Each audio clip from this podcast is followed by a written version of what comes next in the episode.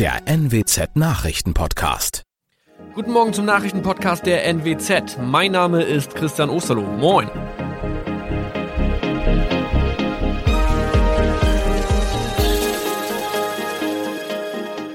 Und das sind unsere regionalen Nachrichten am Morgen. Die Grünen wollen Moorstraße in Oldenburg umbenennen. Viereinhalb Jahre Gefängnis für Falschgoldhandel. Und Landkreis Kloppenburg meldet ersten Omikron-Fall. Der Name Moorstraße könnte laut den Oldenburger Grünen rassistisch aufgefasst werden. Deshalb fordern diese eine Umbenennung. Die Straße wurde allerdings nach Hermann Moor benannt, einem der ersten Siedler in der Gegend. Um Missverständnisse auszuschließen, beantragen die Grünen eine Änderung in Hermann Moor Straße. Dann müssten alle Anwohner ihre neue Adresse in ihren Pässen angleichen. Außerdem müssten Polizei, Feuerwehr, Rettungsdienste und Anbieter von Navigationssystemen informiert werden. Die Stadtverwaltung schlug vor, ein Zusatzschild mit Informationen zur Person Hermann Mohr anzubringen. So könne man alle Irritationen beseitigen. Tobias G. musste wegen dem Verkauf von Falschgold am Mittwoch vor das Landgericht Oldenburg. Nachdem der Schortenser bereits im Mai zu einer Freiheitsstrafe von mehr als drei Jahren in Jever verurteilt wurde, betrieb er seinen Handel auf eBay Kleinanzeigen weiter. Das wog bei der Verhandlung schwer auf. Der 27-Jährige schrieb in die Inseratsüberschrift das Wort plated, was so viel bedeutet wie überzogene und nur vergoldete Ware. Da im weiteren Anzeigentext aber die Rede von einem Reinheitsgrad war und die abgebildeten Goldbarren eine Seriennummer trugen, handelt es sich hierbei um eine Täuschung. Tobias G. wurde zu viereinhalb Jahren Haft verurteilt. Ein weiterer Fall der neuen Omikron-Variante ist am Mittwoch im Nordwesten bekannt geworden. Der Kreis Kloppenburg bestätigt, dass eine Frau bei ihrer Rückreise aus Südafrika am Hamburger Flughafen positiv getestet wurde. Sie befindet sich weiterhin in Hamburg in Quarantäne. Da die Frau im Landkreis Kloppenburg lebt, sei auch das Gesundheitsamt Kloppenburg für diesen Fall zuständig. Zuvor gab es bereits bestätigte Omikron-Fälle in der Wesermarsch und im Kreis Leer. Das waren unsere Nachrichten aus der Region. Weitere aktuelle News aus dem Nordwesten finden Sie wie immer auf NWZ Online. Und Aktuelles aus Deutschland und der Welt hören Sie jetzt von unseren Kollegen aus Berlin. Vielen Dank und schönen guten Morgen. Ich bin Zoe Tassovali und das sind heute unsere Themen aus Deutschland und der Welt. Impfkampagne. AstraZeneca in der Regel nur noch ab 60. Corona-Ursprung. Zweifel an WHO-Bericht. Und Geberkonferenz. Milliardenhilfen für Syrien. Wenn ich dran bin, lasse ich mich impfen, auch mit AstraZeneca. Nun ähm, kann es sein, dass ich dran bin. Ich muss mal gucken, wie Berlin das handhabt. Ich, die Länder priorisieren das ja. Es kann ja auch sein, Berlin sagt noch einige Tage erst nur die 70-Jährigen, aber die Möglichkeit, sich impfen zu lassen, ist für mich näher gerückt. Das ist richtig. Die Kanzlerin und der Gesundheitsminister versuchen zu retten, was noch zu retten ist. Aber das Drama rund um den Corona-Impfstoff von AstraZeneca geht weiter und das Vertrauen schwindet immer mehr. In Deutschland wird der Impfstoff in der Regel nur noch bei Menschen ab 60 Jahren eingesetzt. Das hatten am Abend die Gesundheitsminister von Bund und Ländern beschlossen. Sie folgen damit einer Empfehlung der Ständigen Impfkommission. Jan-Henner Reitze in Berlin. Was bedeutet diese Entscheidung für den Kampf gegen Corona in Deutschland insgesamt? Werden sich die Impfungen jetzt weiter verzögern? Es muss jetzt wieder umgeplant, Termine abgesagt, stattdessen andere angesetzt werden. Die bisherigen Erfahrungen mit den Impfungen lassen vermuten, das wird auf jeden Fall Zeit kosten. Bundesgesundheitsminister Spahn ist aber zuversichtlich, dass genug über 60-Jährige bereit sind, sich impfen zu lassen. Andererseits ist es ohne Frage ein Rückschlag. Das Vertrauen in AstraZeneca hat ja sowieso schon schon gelitten und bei allem Versichern, dass zum Beispiel die Wirksamkeit gerade auch bei Älteren sehr hoch ist, sein schlechtes Image wird dieser Impfstoff einfach nicht los. Und was will die Politik dagegen tun? Offenheit und Erklären ist der Ansatz. Die Impfstoffe sind ja alle neu, rekordverdächtig schnell entwickelt worden und sofort millionenfach im Einsatz. Und dabei können eben nach und nach neue Probleme auftauchen. Deshalb überwacht die Wissenschaft das Impfen ja auch genau und Bundeskanzlerin Merkel sagt, da jedem Verdacht nachzugehen und auch vorsichtshalber Alarm zu schlagen, ist richtig. Unter allen Abwägungen ist dies der Weg, der noch zu dem möglichst besten Vertrauen führt. Auch wenn es ein Hin und Her ist, man kann es ja auch so sehen, die Kontrolle funktioniert. Dass es im Zusammenhang mit AstraZeneca und Blutgerinnseln ein Problem geben könnte, ist ja nicht neu. Zu der Entscheidung jetzt haben 31 dokumentierte Fälle bei bisher 2,7 Millionen Impfungen in Deutschland geführt. Betroffen waren vor allem jüngere Frauen. Wie groß ist denn das Risiko zu bewerten? Wie gefährlich ist der Impfstoff?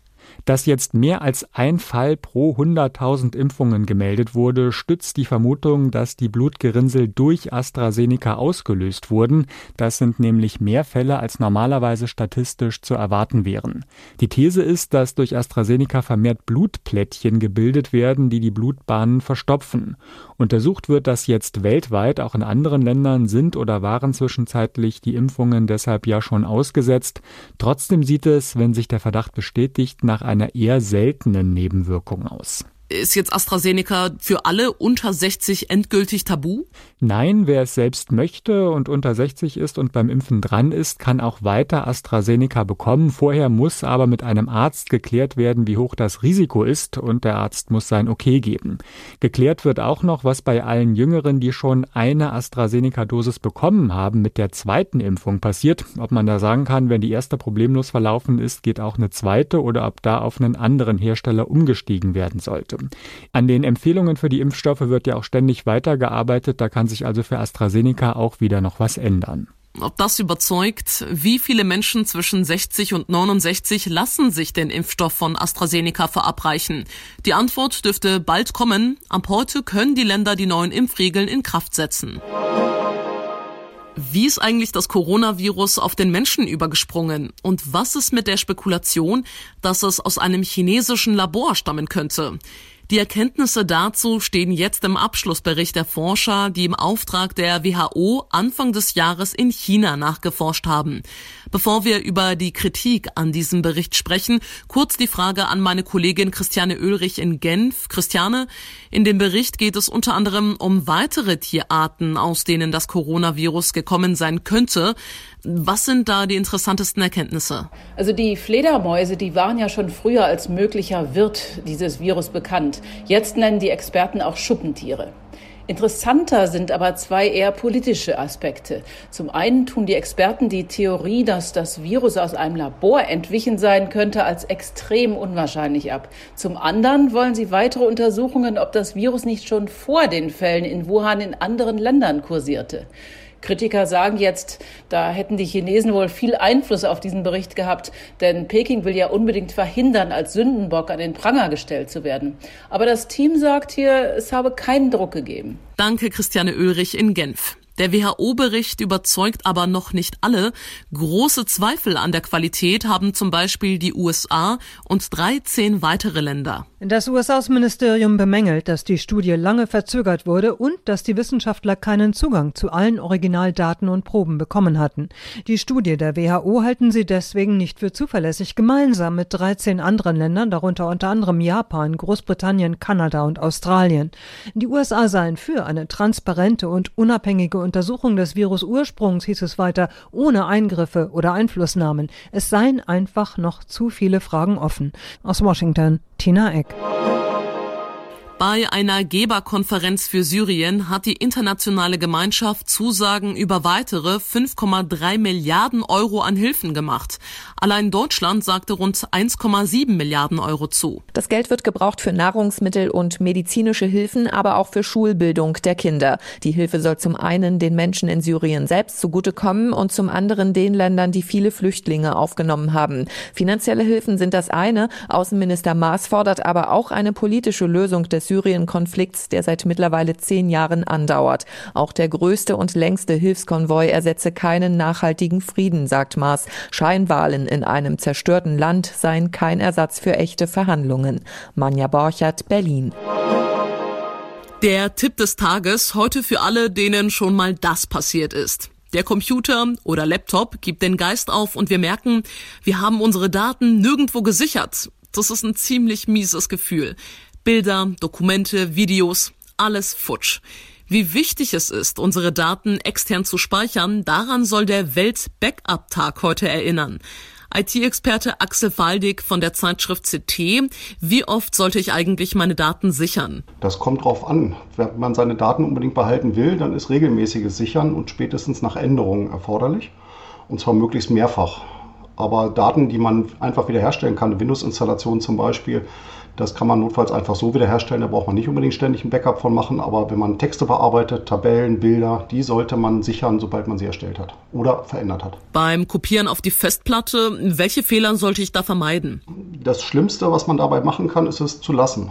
Das Wichtigste beim Backup ist immer machen. Und der richtige Termin ist letztlich immer der gleiche, jetzt. Ansonsten gibt es da nicht viel zu beachten. Hauptsache, man kopiert die Daten rüber. Man muss allerdings hinterher mal gucken, lassen sich die Dateien auf dem Laufwerk auch wirklich öffnen. Sprich, man muss eine Wiederherstellung probieren. Wenn das klappt, ist alles gut.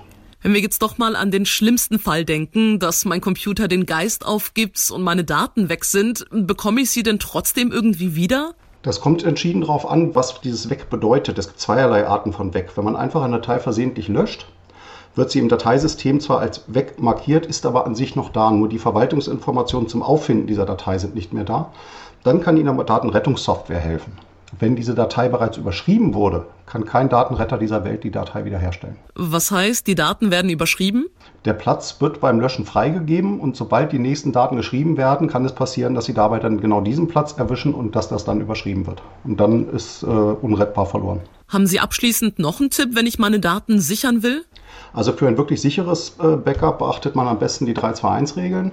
Drei Kopien auf mindestens zwei Datenträgern und davon einer außer Haus. Das geht darum, wenn Ihnen das Haus abbrennt zum Beispiel, dann hilft es Ihnen auch nichts, wenn das Backup im Keller liegt. Da wird das Löschwasser hinlaufen, alles vernichten. Unterm Dach hilft es auch nicht. Das Backup muss aus dem Haus. Ansonsten ähm, können Sie immer davon ausgehen, wirklich sicheres Backup haben Sie nicht.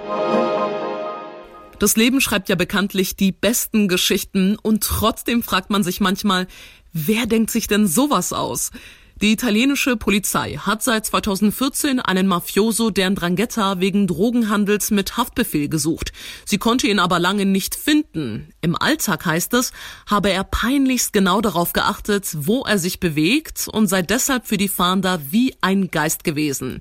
Wie ihm dann dieser Fehler passieren konnte, keine Ahnung. Der Mann hat mit seiner Frau einen YouTube-Kanal angelegt und dort Kochvideos für italienisches Essen hochgeladen. Sein Gesicht konnte man zwar nie sehen, war auch aber nicht nötig, denn die Polizei hat ihn anhand seiner Tätowierungen erkannt. Der Mafioso war übrigens in die Karibik abgetaucht. Badehose und Flipflops muss er jetzt gegen Gefängniskleidung eintauschen. Blöd gelaufen. Und das war's von mir für heute. Ich bin Zoe Tassovali und wünsche Ihnen noch einen entspannten Tag. Tschüss und bis morgen.